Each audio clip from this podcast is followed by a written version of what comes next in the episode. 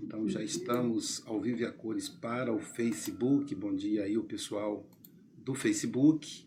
Estamos aqui no Café com o Evangelho e vamos iniciar com a leitura preparatória de hoje, que é a lição 22 do livro Pão Nosso, do Espírito Emmanuel, através do Chico Xavier e aí o Ironil.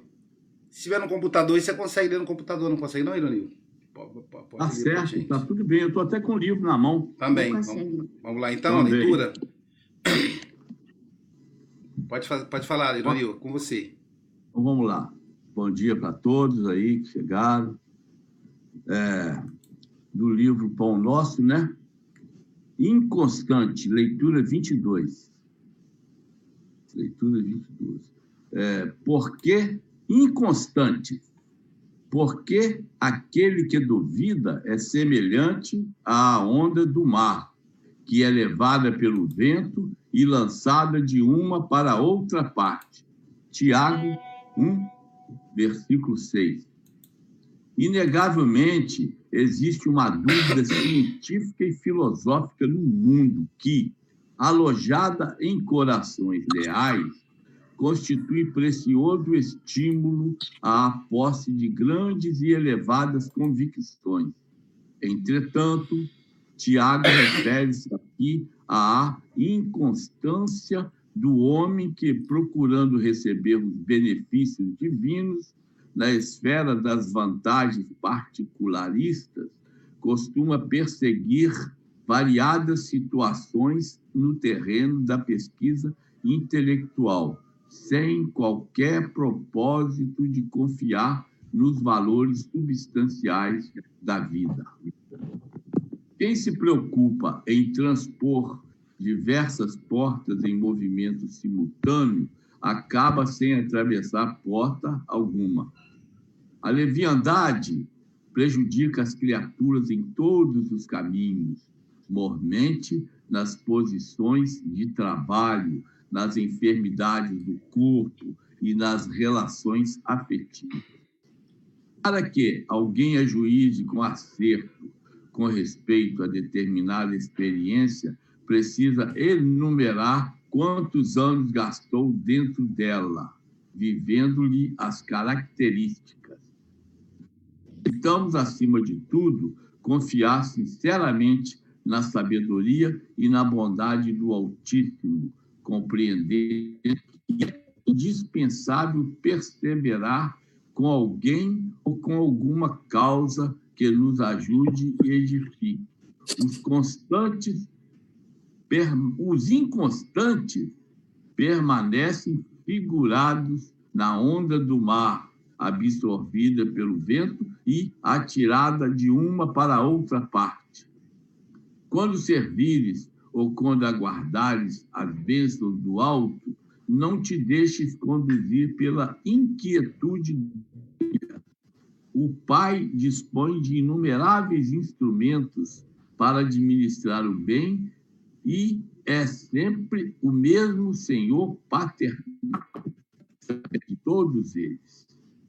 A dádiva chegará, mas depende de ti da maneira de procederes na luta construtiva, persistindo ou não na confiança, sem a qual o divino poder encontra obstáculos naturais para exprimir-se em seu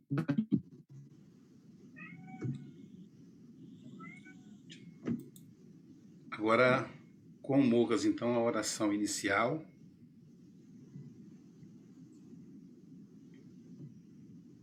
Ah, tá som para você, peraí. Não, tá. Você tá, tá, tá ativado para mim. Agora, ativar. Isso. Vê se fala alguma coisa assim, escuta. Não estamos te ouvindo. Ou sou eu que não estou ouvindo, gente? Tá ouvindo, Ronil? Tá ouvindo, Ronil? Mogas, não, né? Não estamos não. te ouvindo. Ele tem que ligar lá o microfone dele. Tem que ligar o seu microfone, mas está ligado o microfone dele. Se está ah. no computador, de repente coloca o fone de ouvido. Não sei, o meu aqui não precisa de fone de ouvido. Deixa eu pedir a Silvia, então, vamos inverter. Pedir a Silvia para fazer a, a, a prece inicial. Tá bom, Silvia? Jesus querido, bondosos amigos da espiritualidade, nós agradecemos por essa oportunidade, Senhor, de começarmos o nosso dia com o nosso café do Evangelho, com belíssimas reflexões que vão nos ajudar na nossa caminhada. Pedimos o amparo que sempre temos e também muita sabedoria para tomarmos as decisões necessárias e para envolvermos em positividade as pessoas que nos procuram, as pessoas que precisam de nós, de uma palavra amiga. Ajuda-nos, Senhor, possamos manter a nossa fé aquecida, o nosso amor pela humanidade e que possamos ser melhores a cada dia. Que assim seja. Bom, voltemos então aí a. Só vou clicar aqui só um pouquinho para a gente ver e depois voltar, né? A lição. Aqui. A lição inconstantes. Aí a gente vai lembrar aí né, a, a, a fala do, do, do, de Paulo a Tiago, em que ele em que ele diz o seguinte, né? Porque aquele que duvida é semelhante à onda do mar, que é levada pelo vento e lançada de uma, de uma para outra parte. Então, a onda do mar que é levada pelo vento e lançada de uma para outra parte. É, deixa eu interromper aqui para a gente voltar para a sala. Então é importante essa, essa insegurança, essa impermanência espiritual dentro de nós, o preço que nós pagamos por ela. É, é isso que o apóstolo Paulo na carta a Tiago, ele chama a nossa atenção. E por que que eu digo carta a Tiago? Porque Paulo é considerado, deixa eu colocar aqui só para poder rodar aqui para dar diminuir aqui. Paulo é considerado o o elaborador, o organizador do movimento cristão né? Porque com a, a, com o Paulo, vocês sabem, ele como Saulo era um doutor da lei, era uma pessoa muito culta, então coube a ele, e Jesus foi muito sábio quando o escolheu, né, dizendo que ele era o vaso escolhido, quando o convocou para o trabalho, é, olha só que interessante, Jesus aproveitou a experiência de Paulo para que ele para que ele pudesse ah, ajudar a organizar o movimento cristão. Porque se não fosse Paulo, o cristianismo ele ficaria restrito ao Oriente Médio. Aquele povo pobre lá, lá de, de, de Nazaré ficaria por ali. As pessoas não tinham, por exemplo, uma coisa simples, uma coisa simples muito provavelmente uh, Pedro, os demais companheiros uhum. não dominavam, por exemplo, uma outra língua.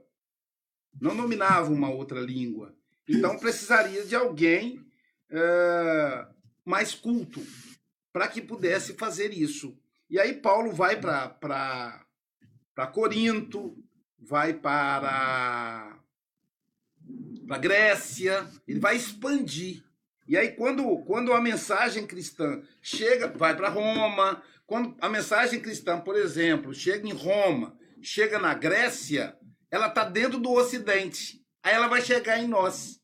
Por isso que o cristianismo para nós é algo tão natural, tão presente, porque como nós somos considerada civilização ocidental, né? Então nós somos o Ocidente, então nós herdamos é toda a questão do. Chegar aqui mais um, um componente do nosso café com o Evangelho hoje. É, é, então, então, é tudo que está ligado a, ao Ocidente, né? É, nós somos descendentes. Então, nós, acaba que nós, que nós somos esses.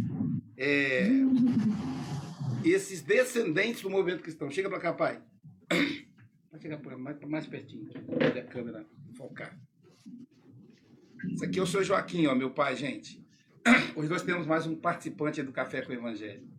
Então, essa a proposta uh, de Paulo era expandir. E aí, dependendo do lugar, ele chama pelo lugar. Por exemplo, carta de Paulo a Corinto, aí é o local. Carta de Paulo a Tiago, aí já é a pessoa ali. Então, o que que Paulo fez? Ele criou núcleos. E a pessoa, como é que eu vou administrar o cristianismo no agora espalhando o cristianismo? Então, Paulo foi um, um, um, um precursor das redes sociais. Né? Ele usava a internet da época, que era, ele usava o WhatsApp da época, que eram as cartas. Então ele mandava as cartas e o pessoal lia e entre eles, e aí ali ele orientava como é que o núcleo ia funcionar. Não só do ponto de vista administrativo, mas também do ponto de vista da estrutura do evangelho. Então a própria Igreja Católica considera Paulo um dos pais da igreja, no sentido da, organização. Seria Paulo, Santo Agostinho, que vai, vai, vai, vai interpretar o mundo espiritual de uma maneira mais uh, uh, inteligível, porque estava aquela coisa do céu, estava muito confuso. E aí, Santo Agostinho escreve Cidade de Deus ele pega a República de Platão, que é uma, uma, uma cidade é, no mundo no mundo intelectual, no mundo dos sábios, portanto, no mundo espiritual.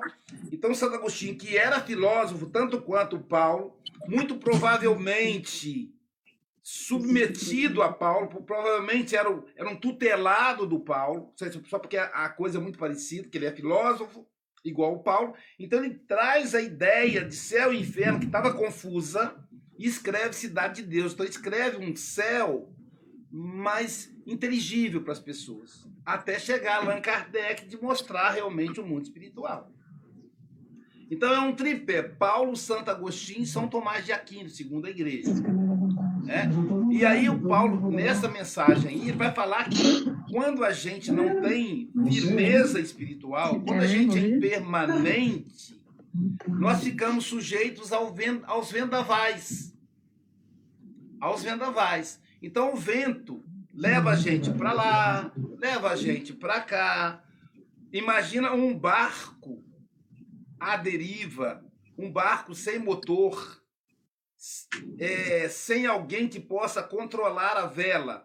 Ele vai para qualquer lugar. Mas um barco veleiro com um, um, um, um, timoneiro experiente, ele vai organizar a vela de maneira que o vento leve ele para onde ele quer. A vida também é assim.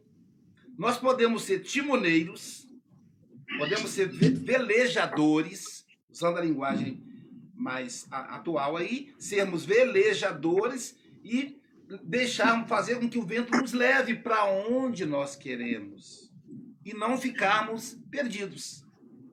Que vento é esse, gente? O vento aí a gente pode interpretar como, por exemplo, as provas da vida ou as ondas da vida de acordo com a linda música, né? Chamado. Eu, eu, é, eu acho que é Ondas da Vida mesmo, então não é outro nome. A gente canta Ondas da Vida. Como é que é o nome, Silvia? Você sabe de qual é o nome da música? É, eu conheço como Ondas da Vida. Pois é, mas tem um nome é Ondas esse, Mar da, da Vida, vida, acho que é Mar carregam... da Vida. Ah, Mar da Vida. Mar da Vida, é. do Alan Filho. Mar da Vida. Né, do Alan é. Filho.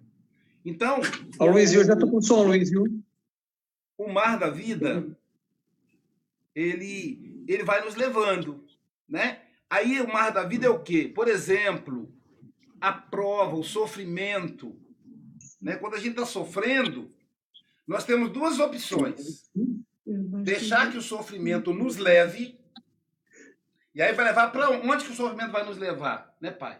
Vai levar para o aborrecimento, para a falta de fé, né? para desesperança, ou a gente pode ser o, é, absorver a proposta do consolador. Então, quando, quando Jesus diz bem-aventurados os aflitos, porque eles serão consolados, é no sentido de Se você souber para que, que é a aflição, ela vai te consolar.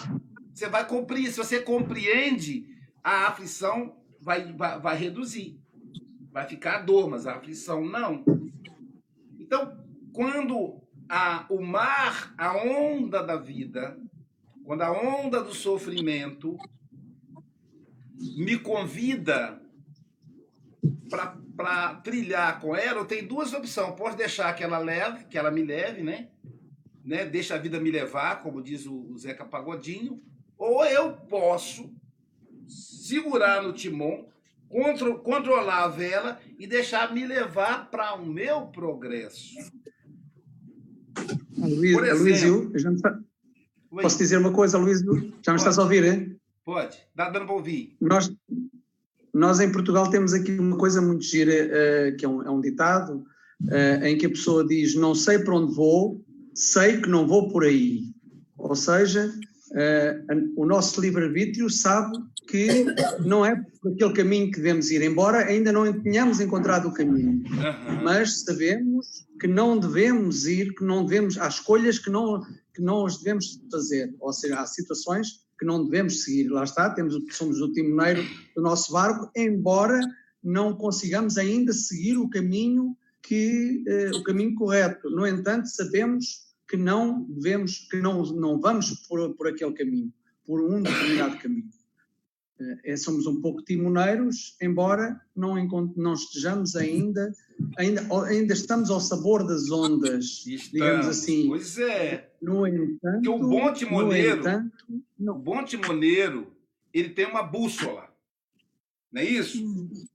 Vamos, vamos, vamos criar essa metáfora da navegação aí, mesmo que ninguém, mesmo que a gente não entenda de navegação, a pessoa que conduz o barco que a gente está chamando aqui de timoneiro, ele tem que ter uma bússola.